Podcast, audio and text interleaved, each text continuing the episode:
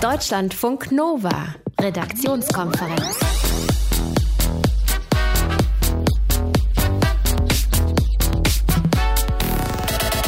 Alles eingestellt, nichts geht mehr von hier an still.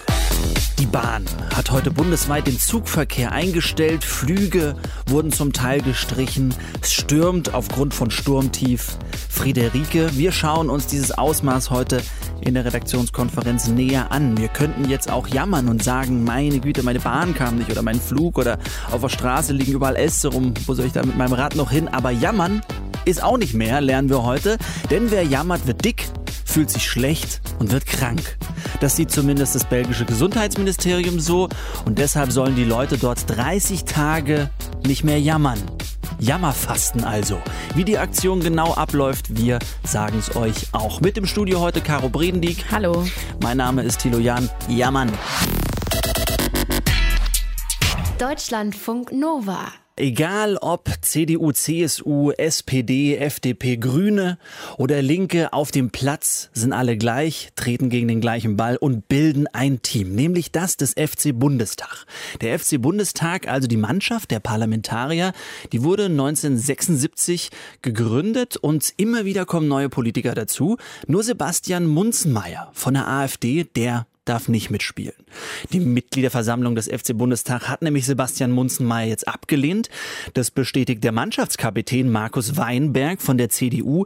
Munzenmeier soll sich vor fünf Jahren bei einem Hooligan-Angriff der Beihilfe zur gefährlichen Körperverletzung schuldig gemacht haben. Ich habe darüber heute mit Johannes Fechner gesprochen. Er ist rechtspolitischer Sprecher der SPD und er spielt eben da auch Fußball beim FC Bundestag. Ich wollte zuerst von ihm wissen, damit wir genau wissen, mit wem wir es hier zu tun haben, welche Position Herr Fechner in der Regel hat. Ich bin äh, in der Abwehr Innenverteidiger. Würden Sie sagen, das ist auch Ihre Stärke? Ach, denke ich schon. Ich fühle mich hier sehr wohl äh, und äh, vor allem ist es natürlich ganz toll, dass man äh, mit über 40 sich den Kindheit, Kindheitstraum nochmal erfüllen kann und Fußballnationalspieler wird. Wie heftig geht es denn da zur Sache beim FC Bundestag? Also wir sind schon ehrgeizig. Äh, zumal wir bei der letzten Europameisterschaft nicht so doll abgeschnitten haben. Aber da haben wir alle viele gute Vorsätze für die Erfolge in diesem Jahr 2018 uns gesetzt. Okay, kommt jetzt aber nicht so vor, dass man mal jemand umgrätscht, der dann am nächsten Tag in den Bundestag reinhinkt? Nein, das ist äh, faire, aber doch internationale Härte, die wir pflegen. Aber wir haben ein hervorragendes Miteinander untereinander. Und das geht auch über Parteigrenzen hinweg? Das ist das Tolle, dass wir über die Parteigrenzen äh, von Linken, Grünen, äh, SPD und CDU in der letzten Wahlperiode uns super verstanden haben. Wir waren wirklich eine eingeschworene Truppe und hatten einen großen Spaß. So, jetzt gibt's aber einen kleinen Disput, denn in der Teamsitzung gestern, da hat die Mannschaft entschieden, dass Sebastian Münzenmeier von der AfD nicht mitspielen darf. Wie kam es zu der Entscheidung? Also wir haben äh, uns darüber beraten und haben dann gesagt, ein Typ, äh, der von einem Gericht wegen äh, Beihilfe zur Körperverletzung bei einer Hooligan-Gewalttat verurteilt worden ist, der passt nicht zu uns. Wir wollen eine Sportgemeinschaft sein, die für Werte wie Vielfältigkeit und äh, Demokratie und Offenheit steht, für ein sportliches Miteinander. Und wer so eine Tat begeht, der passt nicht zu uns und deswegen hat er die rote Karte und einen Platzverweis bekommen. Prüfen Sie das denn bei jedem, der neu mitmachen will? Ja, sicher. Wir schauen äh, uns schon an, wer zu uns passt und äh, haben deshalb eine weitere Person aus dieser neuen äh, Fraktion vorerst nicht aufgenommen. Da wollen wir noch weiter prüfen, ob der äh, die Werte, für die der FC Bundestag steht, auch tatsächlich mhm. vertritt. Spüren Sie auch, dass es vielleicht eine bisschen schwierige Frage ist, wie man umgeht mit den neuen, mit den neuen Rechtsaußen? Nö, überhaupt nicht. Äh, wer sportlich fair ist, der kann bei uns mitmachen. Äh, wer gewalttätig ist, der bleibt draußen. Ganz gab's, einfach. Gab es denn schon mal in der Vergangenheit jemanden, den Sie rausgeschmissen haben? Nein, also bislang hat sich da niemand daneben benommen ähm, und wir haben, wie gesagt, eine super Stimmung bei uns. Wir gewinnen zusammen, wir verlieren zusammen. Wir sind wirklich ein äh, ziemlich verschworener Haufen ähm, und äh, da gab es noch nie irgendein Problem. Jetzt sind die beiden Kapitäne ja eigentlich ein äh, Sinnbild von dem, was man momentan noch hat und vielleicht wieder in Deutschland, nämlich eine GroKo. Markus Weinberg von der CDU, er ist Kapitän und Vize. Ähm, das gibt es im Sport auch nicht so wahnsinnig oft, aber in dieser Mannschaft schon. Stefan Rebmann von der SPD. Muss das denn so sein? Also wir haben da immer ein gutes Miteinander und in der Regel ist es so, dass die stärkste Fraktion den Kapitän stellen darf und die zweitstärkste Fraktion dann äh, den Stellvertreter. Das hat immer gut funktioniert. Wir sprechen die Taktik auch immer in der Mannschaft ab vor einem Spiel, auch die Aufstellung. Also äh, das gab nie ein Problem. Wir haben da wirklich ein gutes Verhältnis untereinander. Also Markus Weinberg äh, von der CDU ist dann Spielertrainer, weil einen Trainer an sich gibt es ja nicht, oder? So ist es, äh, aber er ist akzeptiert, ähm, er hat genügend Sachverstand und äh, wenn wir mal anderer Meinung sind über die Taktik, dann wird das besprochen und äh, dann kriegen wir das hin. Herr Fechner, mal Hand aufs Herz. Was würden Sie sagen, wie gut ist dieses Team, der FC Bundestag? Kreisliga oder doch ein bisschen höher? Also schon etwas höher. Wir sind natürlich äh, altersbedingt äh, nicht mehr so konditionsstark, äh, haben aber wirklich beste Vorsätze fürs Jahr 2018, ähm, alle etwas abzunehmen, alles etwas fitter zu werden, das Training ernster zu nehmen, etwas schutzsicherer zu werden und ähm, ja, dann wird der Erfolg sich auch wieder einstellen. Also ich tippe, wir sind eine ordentliche Bezirksligamannschaft. Gegen wen geht's in diesem Jahr? Wissen Sie es schon? Wir spielen gegen die verschiedensten Mannschaften. Also zum Beispiel steht schon ein Benefizspiel gegen die Diabetikerliga Deutschland auf dem Programm. Und Höhepunkt ist wie jedes Jahr an Christi Himmelfahrt die Europameisterschaft. Die findet dieses Jahr in Österreich statt. Da spielen wir gegen die Schweiz, Österreich und gegen Finnland. Das ist ja ganz schön renommiert, kann man sagen. Wer macht eigentlich den Manuel Neuer bei Ihnen? Da haben äh, wir einen ähm, äh, Mitarbeiter äh, des Bundestages, der hervorragende Leistung äh, gebracht hat bisher und ich hoffe, dass er auch in diesem Jahr wieder dabei sein wird. Der Herr Lammert steht zwischen den Pfosten? Nein, Ach. ein Mitarbeiter so, von Herrn Lammert. Mhm. Ja. Ich würde es ihm zutrauen. Ja. Herr Lammert äh, ist bislang bei jedem Spiel äh, dabei gewesen und ich hoffe, er kommt als Zuschauer auch jetzt. Dann wünsche ich Ihnen auf jeden Fall ein verletzungsfreies Jahr, Herr Fechner. Ganz lieben Dank für das Gespräch. Alles klar. Und eine Glück gute auf. Woche noch. Tschüss. Tschüss. Deutschlandfunk Nova, Redaktionskonferenz. Wir sagen es jetzt einfach mal. Es ist das Wort der Woche. Noch nicht des Jahres, dafür ist noch zu früh, aber der Woche. Shithole. US-Präsident Donald Trump soll es wohl in einem Meeting benutzt haben, um zu beschreiben, was er von Haiti und mehreren afrikanischen Ländern so hält. Unter anderem auch Namibia. Ein Tourismusunternehmen aus Namibia nutzt jetzt die Aufmerksamkeit, aber sehr geschickt für sich. Caro, du hast dir die Nachricht ein bisschen genauer angeschaut. Was macht denn das Tourismusunternehmen da? Die haben ein Video gemacht, in dem sieht man richtig schöne Bilder von Namibia und dazu spricht dann ein Trump-Stimmenimitator. Good morning, Trump America. If ever you would want to leave your so beautiful and perfect country and come to a real shithole country in Africa, we would like to invite you to come to shithole Namibia. Ja, und dann wird in aller Breite ausgeführt, was sehenswert ist an Namibia, also die Menschen, die Landschaft, die Naturreservate und natürlich die exotische Tierwelt. Not only is our country a shithole place, even our elephants are highly qualified to dump large amounts of shit everywhere in our wide open shithole country. Ja, und Namibia macht in dem Video aber auch auf ein großes Problem aufmerksam, das nämlich vor allem auch afrikanische Länder unter Global Warming zu leiden haben. Our desert is such a shithole of a place, believe me. That there hasn't been any proper rain in the last couple of million years, which makes it the oldest shithole desert in the world. But thanks to you not caring about global warming, this could soon end. And we could get lots of rain while the rest of the shithole countries out there burn or freeze off completely.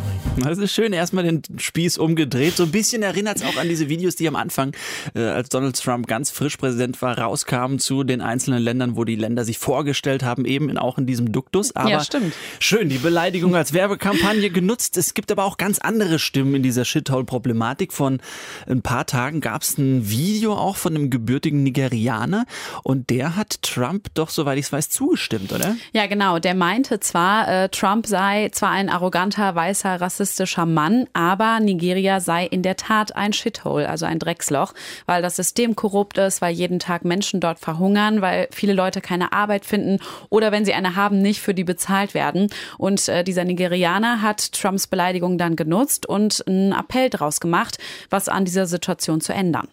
If we come together and one step at a time begin to fix things, begin to turn things around. I bet you in no time, no man, whether white or black, will come out and call African nations shithole.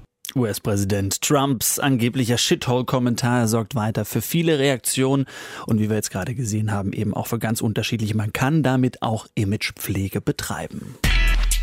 Deutschlandfunk Nova. Redaktionskonferenz. Und jetzt hier, gute Laune. 17. Platz von 155. Das ist ja schon mal gar nicht so schlecht. Belgien belegt diesen 17. Platz im internationalen Glücksreport, dem World Happiness Index. Aber die Belgier, wer sie kennt, der weiß, die kriegen den Hals nicht voll. Die wollen mehr. Die wollen ganz oben hin, beziehungsweise eigentlich wollen sie weniger in dieser Sache, also weniger jammern. Das belgische Gesundheitsministerium hatte da eine schöne Idee, die heißt Der Dagen sonder Klagen, 30 Tage ohne Jammern. Jammerfasten sozusagen. Ist das wirklich eine gute Idee, Deutschlandfunk Nova Reporter Stefan Beuting? Es klingt einfach unglaublich. 30 Tage ohne Jammer. Okay. Nicht einen, nicht zwei, nicht zehn. 30 Tage ohne Jammer. Oh, das ist, glaube ich, eine richtig große Herausforderung. Ja, so sieht's aus. Die Idee kommt von der belgischen Wellness-Expertin Gret van Hecke. Und das flämische Gesundheitsministerium hat's aufgegriffen. Minister Jo van Dörsen hat ein Glücksformular erstellen lassen, das man ausfüllen kann. Schräge Idee? Vielleicht. Aber laut Info der Initiatoren steigen die Belgier voll drauf ein. 30.000 Teilnehmer machen bereits mit beim großen Anti-Jammer-Versuch. Ich finde die Idee gut, insofern, als man, wenn man sich auf Dinge konzentriert, die positiv sind, äh, man automatisch ein glücklicherer Mensch werden kann. Das ist die Hypothese. Ich äh, frage mich nur, was das bringen soll. Tja, so wie es aussieht, ist die gute Laune dabei eine Art Abfallprodukt. Dem Gesundheitsministerium geht es nämlich in erster Linie ums Körperliche, was ja aber nie ganz vom Seelischen getrennt werden kann. Das Jammern scheint, wie so vieles, was man so macht, auf Herz und Hirn zu schlagen. Schuld sei der hohe Cortisolspiegel, der beim Jammern halt ansteigt. In Versuchen mit Affen und Ratten konnten Forscher den neuronalen Verästelungen quasi beim Veröden zuschauen. Jammervoll. Und damit eine Art self-fulfilling prophecy. Wie jammerst du denn? Gar nicht. Gut so. Wobei, hat das Jammern nicht auch irgendeinen Zweck? So in Sachen verbindendes Gemeinschaftsgefühl? Gemeinsam im Leid zu jammern, ist natürlich auch verbinden und schafft Teamidentität. Es macht nur nicht so viel Spaß, wie sich gemeinsam zu freuen und eine Teamidentität über Glücklichsein und Zufriedenheit zu entwickeln. Sagt Markus Dörr, Psychologe und Kommunikationstrainer. Der aber selbst noch gar nichts von der Initiative der Belgier gehört hatte. Ich finde das eine Spitzenidee. Aber was ist, wenn ich da Dinge in mich hineinfresse? Weil ja gute Laune jetzt vom Ministerium höchst selbst zum Dogma erhoben ist. Ja, wenn eine staatliche Stelle mir jetzt Glück und Zufriedenheit verschreibt, dann ist das natürlich ein bisschen seltsam. Aber ich glaube, das Ansinnen, da könnte man mal ein bisschen hintergucken, dass man so als Gemeinschaft auch für sich etwas tun kann, dass Jammern oder Kritik eher zum Leben auch gehört, aber die Frage auch im Mittelpunkt stehen sollte, was mache ich daraus? Das Jammern ist im Prinzip unnötig. Aber was davor liegt, das ist interessant. Was ist der eigentliche Grund für meine Unzufriedenheit? Meist nicht das konkret Bejammerte. Und dahinter dann käme der konstruktive Dreh. Was machen wir mit der Erkenntnis? Oh, geht's mir heute schlecht. Oh, schon wieder den Bus verpasst und jetzt ist der Chef auch noch so doof zu mir. Ja, jammern hat natürlich die Funktion, es auch rauszulassen, schlechte Gefühle vielleicht auch zu benennen. Und das ist der Schlüssel zum Glück. Benennen Sie doch mal die Gefühle, warum es Ihnen schlecht geht, warum Sie jammern. Und jetzt haben Sie den Schlüssel dazu, das zu ändern auch. Und manchmal kann man über sein eigenes Jammer noch lachen. Ich jammer vielleicht zehnmal pro Tag oder so. Seid ihr denn so Jammerlappen?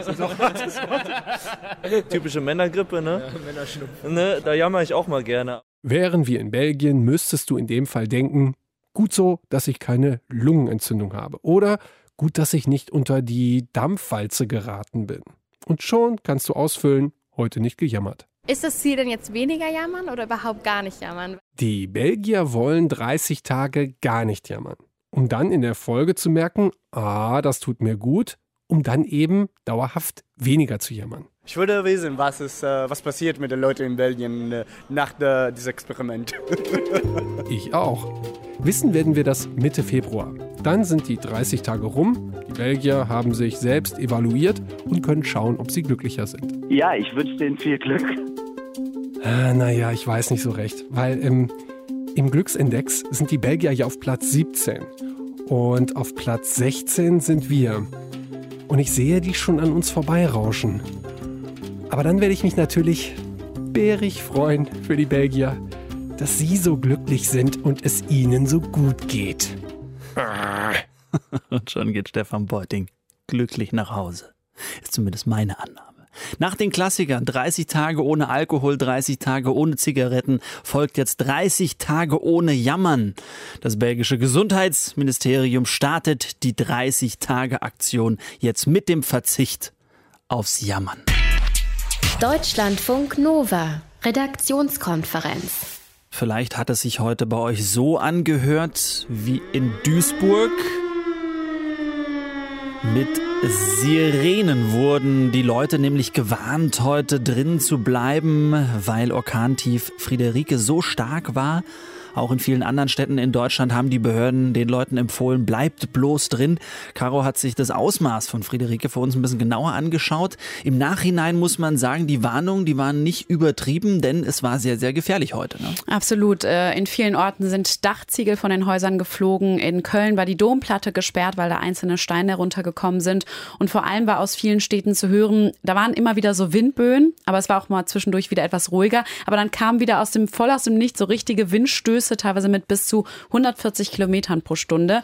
Und auf dem Brocken im Harz, da waren es sogar über 200 Stundenkilometer. Ein Wirt da hat heute Morgen noch schnell einen Hotelgast rausgeholt. Man sieht die Hand vor Augen nicht. Wir haben es gerade so geschafft, unseren Hausgast zu rauszuholen aus dem Hotel und jetzt ist alles geschlossen da oben braucht keiner hoch. Also man verirrt sich, es ist Lebensgefahr. Ist den Menschen in Deutschland denn was passiert? Ja, es hat mehrere Verletzte und drei Tote gegeben. In Nordrhein-Westfalen ist ein Mann auf einem Campingplatz von einem Baum erschlagen worden.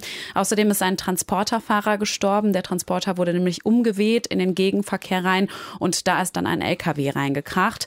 Und in Thüringen ist außerdem ein 28-jähriger Feuerwehrmann ums Leben gekommen. Der wurde bei einem Sturmeinsatz im Wald auch von einem Baum getroffen. Der Sturm, er hatte auch Auswirkungen auf auf das öffentliche Leben heute. Viele Schulen waren ja zu. In NRW hatten über 100.000 Menschen keinen Strom. Und auch im Bahnverkehr war es schwierig. Wo gab es denn da überall Probleme? Überall. Das hört man tatsächlich nicht so oft. Aber tatsächlich wurde heute Nachmittag der komplette Fernverkehr der Bahn deutschlandweit eingestellt. Da geht nichts mehr. Und in mehreren Bundesländern ist auch der Regionalverkehr gestoppt. Und zwar in NRW, Thüringen, Sachsen, Sachsen-Anhalt, Nordhessen und teilweise noch in Niedersachsen. Viele Leute hatten dafür Verständnis Ergebnis, weil man ja auch gesehen hat, wie krass der Sturm war. Aber es gab auch Kritik an der Bahn, zum Beispiel von dieser Studentin in Düsseldorf. Der Sturm steht ja schon länger fest, dass der ist. Deswegen verstehe ich nicht, warum die eine Stunde vorher sagen, die Bahn fahren nicht mehr und nicht einfach ein paar Tage vorher Bescheid geben achten Sie darauf, es kann sein, dass die Bahnen nicht mehr fahren, dann würde man sich was anderes überlegen. Ein Bahnsprecher meinte aber heute, dass sie kulanter sind mit den Tickets, also für Leute, die eine Fahrt gebucht hatten und die dann flach gefallen ist. Tickets können jetzt aktuell auch umgetauscht werden, können an anderen Tagen genutzt werden. Fahrkarten mit Zugbindung, also unsere Sparpreise, sind dann auch flexibel nutzbar äh, und wir haben die Gültigkeit der Tickets auf zehn Tage erhöht. Die Bahn will morgen alle Strecken mit Hubschraubern abfliegen. Erst dann wissen wir so richtig, wie viele Schäden es gibt und ja, wie lange es dauert, bis dann alles wieder normal läuft. Wie sah es bei den Flügen aus? Gab es da auch Ausfälle? Ja, es wurden einige innerdeutsche Flüge gestrichen und an mehreren Flughäfen, vor allem im Westen von Deutschland, ging zwischendurch fast gar nichts mehr. Am Düsseldorfer Flughafen zum Beispiel hat eine Maschine drei Anläufe gebraucht, um zu landen bei dem starken Wind. Ist aber Gott sei Dank alles gut gegangen. Und in Weze, das ist ein ganz kleiner Flughafen in NRW, da wurden alle Flugzeuge Flugzeuge am Boden in den Wind gedreht und vollgetankt, damit sie schwerer sind und nicht weggeweht werden. Orkantief Friederike hatte heute viele Schäden angerichtet. Immerhin, morgen wird es zwar wieder ungemütlich und nass, aber immerhin gibt es weniger Wind. Deutschlandfunk Nova, Redaktionskonferenz. Wir kommen zur Post. Warum ist eigentlich keiner bei der Vereinssitzung und warum kommt keiner zur Beerdigung? Da kann durchaus die Post schuld sein, denn in der Vergangenheit, das haben wir gehört, gab es solche Fälle eben, dass Einladungskarten nicht rechtzeitig ankamen. Fakt ist, bei der Bundesnetzagentur haben sich im vergangenen Jahr die Beschwerden über die Postzustellung massiv erhöht, um 50 Prozent. Worum, woran das liegt, habe ich heute mit Olaf Peter Eul besprochen. Er ist Sprecher der Bundesnetzagentur. Dort laufen diese Beschwerden zusammen. Ich wollte von ihm erstmal wissen, wer sich beschwert hat und wie oft es denn eigentlich vorkam im letzten Jahr. Also es sind Kunden aller Postunternehmen sozusagen, die Beschwerden haben. Und das waren im letzten Jahr 6.100 Personen. Davor 2016 4015. Das ist also ein Anstieg um über 50 Prozent. Ein Anstieg, der durchaus erheblich ist und uns auch selbst zum Ende hin noch mal etwas überraschte, weil er in der Weihnachtszeit sich dann noch mal so dargestellt hat. Aber 6100 klingt jetzt nicht so wahnsinnig viel. Sind das denn alle? Das ist richtig. Man muss allerdings auch sagen, dass es sich dabei in gewisser Weise um die Spitze des Eisbergs handelt, denn zu uns kommen im Prinzip nur diejenigen, die vorher schon beim Unternehmen, bei dem jeweiligen versucht haben, eine Lösung zu finden. Und äh, insofern sind das die ja, vehementeren äh, Fälle, sag ich mal. Und diese horizontale Entwicklung von äh, 2013 bis heute mit einem Anstieg von 1230 auf 6100 mhm. gibt es uns insofern schon zu denken. Dann schauen wir uns die Fälle doch ein bisschen genauer an. Was sind denn die Gründe für die Zunahme? Ja, die Gründe sind nicht ganz so leicht zu fassen, weil wir ja nicht die Gründe der Unternehmen sozusagen geliefert bekommen, sondern die Einzelfälle. Das heißt, wir können uns ein Bild machen, woran liegt. Da können wir dann sagen, ja, es sind häufig Zustellungsmängel beispielsweise, die an uns herangetragen werden. Da geht es darum, dass das Paket beispielsweise vor der Garage abgelegt wird, statt übergeben, oder es wird gar kein Zustellversuch unternommen, sondern einfach nur eine Karte eingeschmissen diese Fälle bei den Paketen. Mhm. Bei den Briefen sind es sehr häufig die ja, fehlenden Zustellungstage, dass jemand äh, das Gefühl hat oder eben auch sicher sagen kann, dass, ich, dass, ich, dass er am Anfang der Woche keine Post mehr bekommt, dass aber Mittwoch dann der äh, Briefkasten überquellt. Unter einem Mangel der werktäglichen Zustellung würden wir das dann fassen. Insofern mhm. können wir uns ein Bild machen über die Dinge, die nicht rund laufen. Womit hat denn dieser Mangel Ihrer Meinung nach dieser Zustellung zu tun? Also es ist sicherlich so, dass insgesamt die Zustellungen zugenommen haben. Ähm, beispielsweise aufgrund des Onlinehandels ist es so, dass einfach mehr Pakete mittlerweile zugestellt werden müssen. Und man muss ja auch sagen, dass logistisch das wirklich eine, eine Meisterleistung mhm. ist, sozusagen das zu bewältigen. Dennoch ist es grundsätzlich auch so, dass alle Unternehmen sich dann bei steigenden Zahlen eben auch darauf einstellen müssen, die organisatorischen Voraussetzungen für eine ordnungsgemäße Zustellung eben sicherzustellen. Und äh, insofern geben die Zahlen dann äh, schon zu denken, aber es stimmt, äh, man muss immer noch sozusagen die Kirche da im Dorf lassen. Also insgesamt ist es auf einem hohen Niveau. Wie bewerten Sie denn eigentlich diese Entwicklung? Sie sind ja nun mal äh, von der Bundesnetzagentur auch so ein bisschen beauftragt, der Post auf die Finger zu schauen. Wir bewerten sie so, dass, dass wir sehen daran, äh, dass nicht alles rund läuft. Wir möchten diese Mängel vor allen Dingen, wenn sie sich in einzelnen Regionen wirklich langfristig halten, also nicht abgestellt werden, das war in einigen Regionen schon der Fall, dann äh, dringen wir auf Abhilfe. Welche Region sprechen Sie da genau an? Also es ist schon so, dass wenn man, wenn man sich die Länderzahlen ansieht, dass es Zahlen gibt, die auch im, äh, im Verhältnis zur Einwohnerzahl etwas herausstechen. Das würde ich schon für, für Hamburg und Berlin-Brandenburg, würde ich das sagen. Aha. Und da gibt es Gründe für? Warum genau gerade da? Wie gesagt, wir, wir kriegen nicht die Gründe sozusagen der Unternehmen in dem Sinne ähm, ähm, geliefert. Man muss sagen, wenn die gesetzlichen Erfordernisse eingehalten werden, dann muss es so sein, dass diese Mindestanforderungen an die äh, Postdienstleistungsqualitäten, dazu gehört eben eine ordnungsgemäße Zustellung, eben auch vorgenommen mhm. werden muss. Und da kann sich sozusagen niemand entschuldigen. Herr Eul, was müsste sich Ihrer Meinung nach denn da zum Besseren drehen oder müssen wir uns einfach abfinden, dass wir den Brief, den wir fürs Inland äh, vor 12 Uhr abgeben, dass der am nächsten Tag nicht mehr ankommt?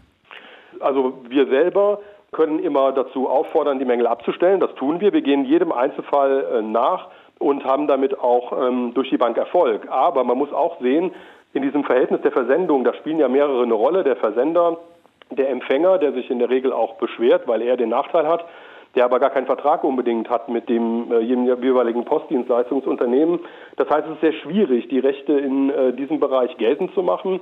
Und deswegen sagen wir, es ist ein Verbraucherschutzthema und also da würden wir sagen, flankierende Maßnahmen wären gut und, und Bußgelder wären eine Möglichkeit, mhm. die wir dazu gebrauchen könnten. Die Beschwerden bei der Bundesnetzagentur haben zugenommen. Die Post wird oft nicht rechtzeitig zugestellt. Olaf Peter Eul war das Pressesprecher der Bundesnetzagentur. Deutschlandfunk Nova, Redaktionskonferenz.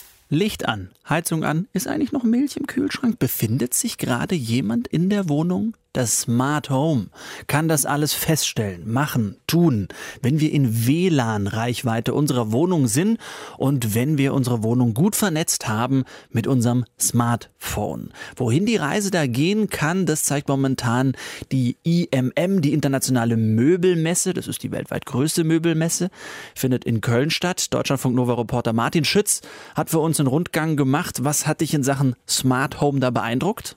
Also was ich ziemlich beeindruckend fand, ist im ersten Moment gar nichts so intelligentes, sondern es war eine Pflanze. Mhm. Äh, und die muss ich nur noch ein einziges Mal in ihrem Leben gießen. Ist ein Traum für mich. Ich schaffe es ja sogar, getrockneten Thymian noch weiter vertrocknen zu lassen in meiner Wohnung. Passt zu deinem Naturell? Die ist dann gleichzeitig auch noch eine Lampe. Aha, das klingt ziemlich wild. Pflanze und Lampe in einem. Ist es auch. Ähm, muss man sich so vorstellen, ist eine Glaskugel, in die ist ein Bonsai oder ein Farn gepflanzt. Gut, das muss man jetzt mögen, die beiden Pflanzen. Ja. Ähm, gießt du wirklich nur noch ein einziges Mal, dann wird das zugedreht, als Kugel geschlossen und laut dem Hersteller lebt die Pflanze dann in ihrem eigenen Ökosystem. Also braucht nie wieder irgendetwas außer Licht. Mhm. Und das Licht, das bekommt die Pflanze von einer LED-Lampe. Wie hell die jetzt leuchtet, ob die wirklich grell ist oder eher so ein Schummerlicht, ob das ein warmes Licht oder ein kaltes Licht ist, das steuerst du per App, mhm. weil das Ganze halt auch eine Lampe ist für deine Wohnung. Und damit hast du eben zwei Teile gleichzeitig mhm. zusammen, also eine Pflanze und eine Lampe. Sieht auch noch ganz gut aus, kannst du dir so in die Bude hängen. Äh, muss nur sagen, war nicht ganz billig. Ab 2300 Euro geht ja, es los. Bisschen Kleingeld. Mhm. Was wollen die Hersteller damit zeigen, beziehungsweise was ist deren Ziel in Bezug auf Smart Home? Na, Im Grunde soll, wollen sie zeigen, wie wir so in den nächsten 10, 20 Jahren so leben werden, weil die Städte immer stärker wachsen, wird eben viel Wert auf Platz sparen und auch flexible Einrichtungsgegenstände gelebt. In Möbel wie äh, jetzt diese Lampenpflanze in einem, mhm. da kann ich beispielsweise auch eine Kellerwohnung mit aufhübschen. Und natürlich auch das Thema Energiegewinnung und Energie Energiesparen ist ein ziemlich großes äh, Thema in den Smart Homes und bei den Herstellern.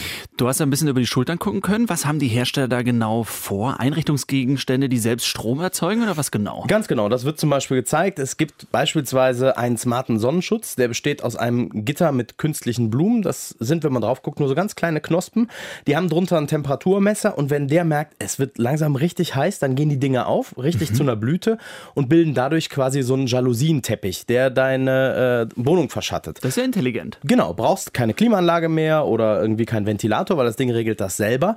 In Zukunft soll das aus einem Stoff sein, der die Energie speichert und dadurch ähm, wird dann eben Strom sogar noch erzeugt. Und im Winter ist es so, durch den Temperaturmesser die Sonneneinstrahlung wird in die Wohnung reingelassen, weil der Temperaturmesser merkt, es ist nicht so heiß, mhm. aber es ist eben hell in deiner Wohnung und vielleicht auch noch ein bisschen wärmer durch die Sonnenenergie, mhm. die reinkommt. Jetzt haben wir vor ein paar Monaten äh, schon das Vorhaben von Amazon gehört. Pakete ähm, sollen eigenständig vom Boten in die Wohnung gelegt werden. Ähm, beim Smart Home, wie kommt da der Paketbote rein? Naja, nicht mehr mit einem läppischen Schlüssel, äh, sondern einfach Augen werden gescannt und gespeichert. Man weiß dann halt, derjenige darf rein oder nicht. Mhm. Das Smartphone ist im Grunde komplett vernetzt. Also steht jemand vor der Tür, dann meldet dir das ein Drucksensor, der im Boden eingelassen ist, direkt auf dein Handy. Mit einer Kamera siehst du dann, wer das ist möchte ich reinlassen oder möchte ich nicht reinlassen, kannst du selber entscheiden und äh, du kannst das Ganze per App erledigen oder auch eben durch so einen äh, persönlichen Assistenten wie Alexa und sagen, mach die Tür auf und äh, muss aber sagen, das hat nur so ganz bedingt funktioniert auf der Messe. Wieso? Was war los? Ja, ich habe dann einfach auch mal vor der Tür gestanden und hat einfach mal nach vorne gerufen, Alexa, mach auf und schwupp war ich drin. Also äh, da gibt es noch so ein, äh,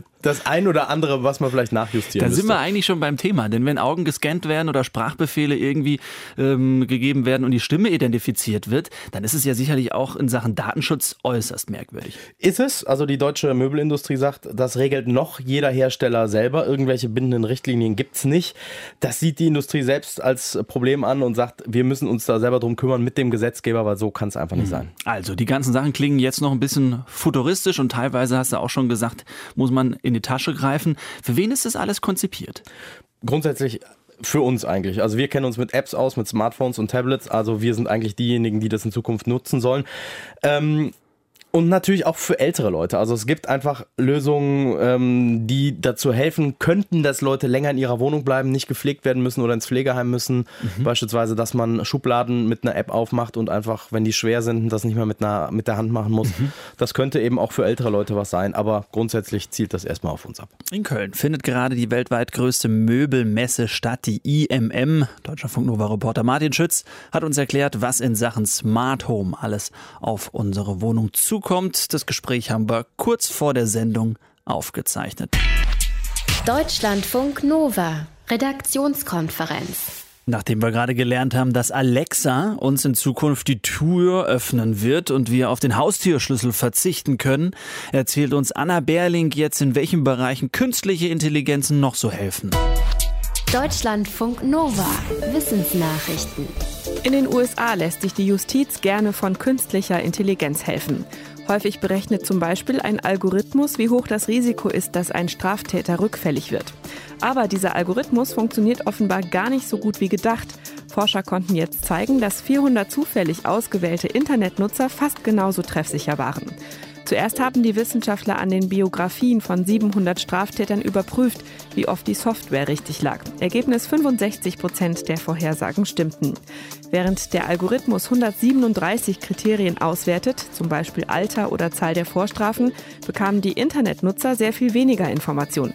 Trotzdem war ihre Trefferquote mit 63 Prozent fast genauso gut. Und die Internetnutzer waren auch weniger voreingenommen.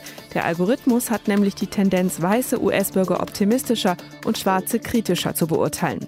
Fazit der Wissenschaftler, diese Ergebnisse sind beunruhigend und wecken erhebliche Zweifel an der Praxis, eine Software über das Schicksal von Straftätern entscheiden zu lassen.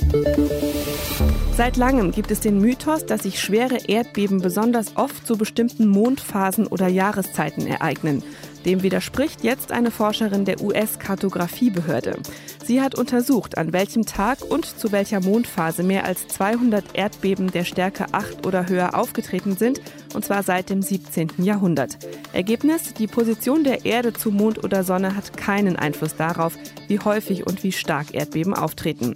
Einige frühere Studien hatten schwache Hinweise darauf gefunden, dass Gezeitenkräfte von Mond und Sonne die Erdbebenstärke auf der Erde beeinflussen können. Hangover 2, The Wolf of Wall Street und Schweinchen Babe in der großen Stadt haben eines gemeinsam. In allen drei Filmen spielen Affen mit. Solche und ähnliche Auftritte zeichnen aber ein unrealistisches Bild von Primaten und wecken den falschen Eindruck, den Tieren gehe es gar nicht so schlecht. Zu diesem Ergebnis kommt die Studie einer US-Tierschutzorganisation, die Kinotrailer aus 20 Jahren ausgewertet hat. Ein weiteres Ergebnis, die Affen werden im Film oft vermenschlicht. Man sieht sie also unter Menschen menschliche Dinge tun und außerdem lächeln. Dabei sei das vermeintliche Lächeln bei den Primaten in der Regel ein Zeichen von Angst, erklären die Tierschützer. Sie vermuten, dass solche Auftritte vergessen lassen, wie sehr die Tiere in Gefangenschaft leiden und das vor einem Millionenpublikum. Deutschlandfunk Nova. Und die Wissensnachrichten bekommt ihr auch als Podcast bei uns auf unserer Seite deutschlandfunknova.de. Da gibt es nochmal das Beste aus unseren Wissensnachrichten. Deutschlandfunk Nova. Redaktionskonferenz. Wir schauen in der Redaktionskonferenz nach Ungarn. Ministerpräsident Viktor Orban und seine rechtsnationale Regierung, die weigern sich ja vehement, Flüchtlinge aufzunehmen. Diesmal geht es aber nicht um neue Zäune, denn es gibt schon sehr viel Zäune. Diesmal plant die Regierung eine Strafsteuer für Flüchtlingshelfer, die aus dem Ausland gesponsert werden. Sprich, wer hilft, der muss entweder mehr zahlen oder im schlimmsten Fall wird er gleich ganz aus dem Land geschmissen. Clemens Fehrenkotte ist unser Korrespondent für Ungarn. Ich wollte von ihm wissen, wie viele Organisationen sich momentan eigentlich für Migranten in Ungarn einsetzen. Also in erster Linie sind es ungefähr ein Dutzend größere Organisationen, etwa zum Beispiel das ungarische Helsinki-Komitee, die sich also auch vielfach um die Rechte von Asylbewerbern und Flüchtlingen kümmern. Es sind Organisationen wie der ungarische Ableger von Amnesty International sind von betroffen. Es gibt allerdings auch, das darf man nicht vergessen, viele kleinere private Initiativen, die sich dann nach der Flüchtlingskrise im Herbst 2015 gebildet haben und auch über Facebook noch zusammen sind. Ich hatte mal neulich mit einigen gesprochen, auch die Flüchtlinge versorgt hatten, originär mit Lebensmitteln, mit Wasser, äh, die sich auch heute noch zum Teil darum kümmern. Und die sagen natürlich, dass es für sie sehr, sehr schwer werden wird. Was möchte Viktor Orban jetzt genau mit diesem neuen Gesetzespaket erreichen? Beziehungsweise was umfasst es? Also einmal darf man nicht vergessen, dass Viktor Orban wiedergewählt werden möchte. In drei Monaten gibt es Wahlen, genau gesagt am 8. April. Seit Wochen und Monaten gibt es nur das eine Thema, Viktor Orban schütze Ungarn vor Flüchtlingen, Migranten und äh, der Umgestaltung der ungarischen Gesellschaft. Das ist so das Hauptleitmotiv bei der ganzen Geschichte und das verfolgt er jetzt, indem er Daumenschrauben noch weiter anzieht. Was im Einzel mit den Gesetzen bewirkt wird, also eins, es liegt seit heute auch im Gesetzestext vor, sonst war es bislang nur eine Ankündigung. Erstens, alle diejenigen Organisationen, über die wir eben gesprochen haben, die zum Teil sich dann vorrangig mit ausländischen Spendengeldern finanzieren, müssen 25 Prozent Steuern darauf zahlen. Ferner, sie müssen sich registrieren lassen. Und vor allen Dingen ihre Mitarbeiter, das ist entscheidend, ihre Mitarbeiter können gegebenenfalls der Zutritt zum Grenzgebiet äh, verwehrt werden, und zwar in einem Radius von acht Kilometern. Daraufhin hat gestern, als das dann bekannt wurde, haben dann auch zum Teil Ungarn gepostet Fotos, als es eine kommunistische Regierung gab in Ungarn, war der Grenzzugangsbereich von zwei Kilometern gesperrt für Zivilpersonen. Orban wird es jetzt auf acht Kilometer erweitern. Und letztes Wort, er kann auch Ausländern, die sich äh, um Flüchtlingsfragen kümmern und auch einreisen wollen, die Einreise verweigern bzw. sie des Landes auch verwehren. Jetzt sagst du, das ist äh, zum einen Plan, eben um wiedergewählt zu werden, ähm, Wahlkampf vermutlich auch ein bisschen bezüglich der Parlamentswahlen. Inwieweit ist es ein Zeichen auch in Richtung Europa, EU? Naja, ich meine, Viktor Orban versucht seit fast zweieinhalb Jahren, das Thema hat er dann für sich erfunden, sich als der Schützer und Bewahrer Ungarns zu profilieren und gleichermaßen damit auch andere EU-Staaten von zu überzeugen. Äh, das ist teilweise erfolgreich, teilweise allerdings auch nicht, denn äh, alle anderen EU-Partner, auch diejenigen, die in sogenannten Visegrad-Staaten dabei sind, wie Polen, Tschechien und die Slowakei, alle wissen, dass es, es kein Flüchtlingsproblem oder Migrationswellen gäbe in Ungarn. Das ist ein Vehikel, mit dem Viktor Orban seit langem spielt, auch Ängste implantiert und äh, das Ganze wird verbreitet nicht über freie Medien, von denen es nicht mehr sehr viele gibt, sondern halt fast ausschließlich über regierungstreue äh, Medien und Presseerzeugnisse. Und das ist auf dem Land, auf dem ja auch viele leben, fast die einzige Informationsquelle. Und dass dieses Gesetzespaket mit einer Strafsteuer für Flüchtlingshelfer kommt, gilt als sicher. Denn Orban hat mit seinem rechtsnationalen Bündnis die Mehrheit im Parlament in Ungarn. Deutschlandfunk Nova Redaktionskonferenz. Ja, da kann man sich schon ganz schön viele Gedanken machen. Welche Farbe haben die Stuhlhussen? Nimmt man jetzt ein Erdbeerherz oder nicht? Was für Musik, was mit dem DJ, was ist das erste Lied? Soll es ein Walzer sein oder Anschlusslied? Das ist ja auch total wichtig. Hochzeiten, da kann man einen riesigen Aufwand betreiben. Andere Leute haben dann einfach nur Glück, so wie ein Pärchen aus Chile. Die wurden nämlich im Flugzeug getraut und zwar von keinem geringeren als von Papst Franziskus himself. Caro, wie sind das zustande gekommen? Paula und Carlos, so heißen die beiden, die arbeiten als Steward bzw. Stewardess und waren eben an Bord, als Papst Franziskus heute auf seiner Südamerika-Reise unterwegs war.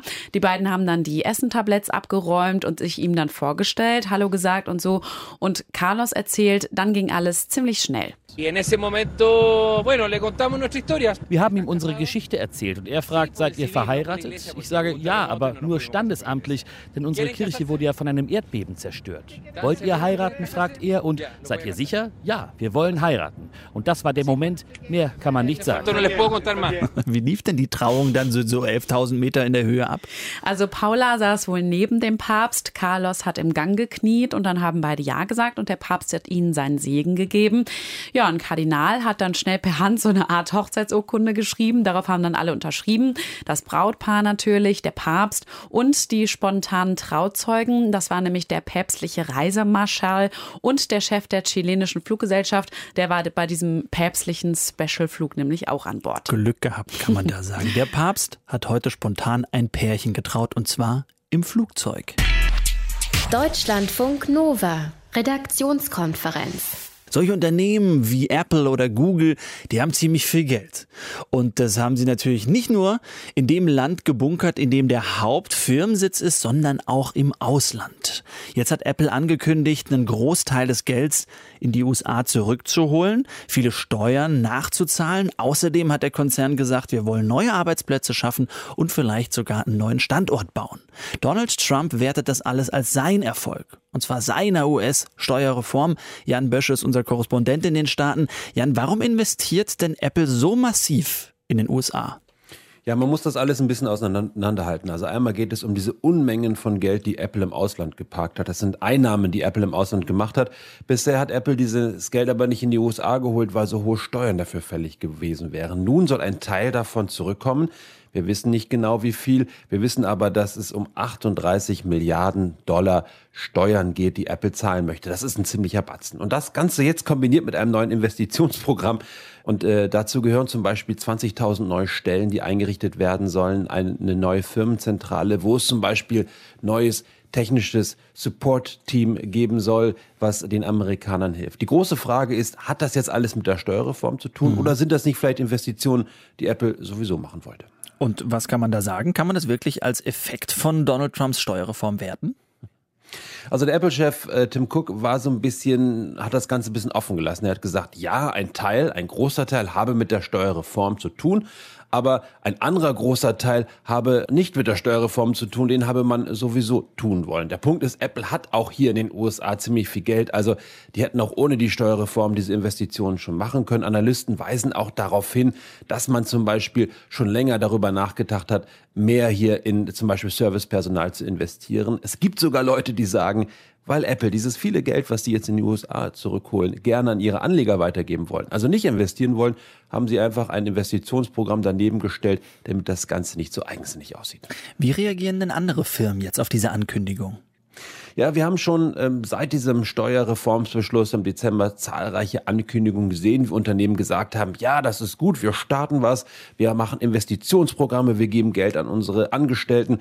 Also mehrere große Konzerne wollen zum Beispiel 1000 Dollar Bonus bezahlen an ihre Leute. Das klingt erstmal großzügig, aber wenn man sich das anguckt, äh, diese Steuersenkungen sind dauerhaft und massiv und es soll jetzt einmal 1000 Dollar geben. Also am Ende ist das dann auch nicht ganz so viel. Es gibt auch andere Unternehmen, Walmart zum Beispiel, der Welt weltgrößte Einzelhändler, der sagt, er will seinen Mindestlohn in den USA anheben wegen der Steuerreform. Da sagen Kritiker, das Problem ist, weil der Arbeitsmarkt hier so gut ist, hat Walmart Probleme, Leute zu finden. Also so oder so müssen sie die Löhne anheben. Und wie schmückt sich die US-Politik mit all dem? Also Donald Trump natürlich findet das richtig super. Er sagt, das alles hat mit seiner Steuerreform zu tun. Und man muss sagen, diese Steuerreform hilft ja auch den Unternehmen. Das ist eine richtige Steuersenkung. Also die verdienen wirklich mehr Geld. Und es ist ja auch nur gut, wenn sie das investieren. Die Kritiker sagen, das Ganze hat nur einen mäßigen Effekt. Und die Gefahr ist sogar, dass, weil wegen dieser Steuerreform die Staatsschulden erhöht werden. Der Staat also weniger Geld zur Verfügung hat. Zum Beispiel Sozialprogramme künftig ordentlich abspecken müssen, dass das Ganze am Ende wirklich wieder nur den Unternehmen und den Anlegern hilft, aber nicht den kleinen Leuten, denen Donald Trump ja eigentlich helfen wollte. Jan Bösche, unser Korrespondent in den Staaten über Unternehmen wie Apple, die jetzt angekündigt haben, wieder viel Geld in den USA zu lassen. Das war die Redaktionskonferenz heute. Caro Bredendieck und Thilo Jan sind raus. Tschüss. Bis dahin. Tschüss. Deutschlandfunk Nova, Redaktionskonferenz. Montag bis Freitag ab 18.15 Uhr. Mehr auf deutschlandfunknova.de.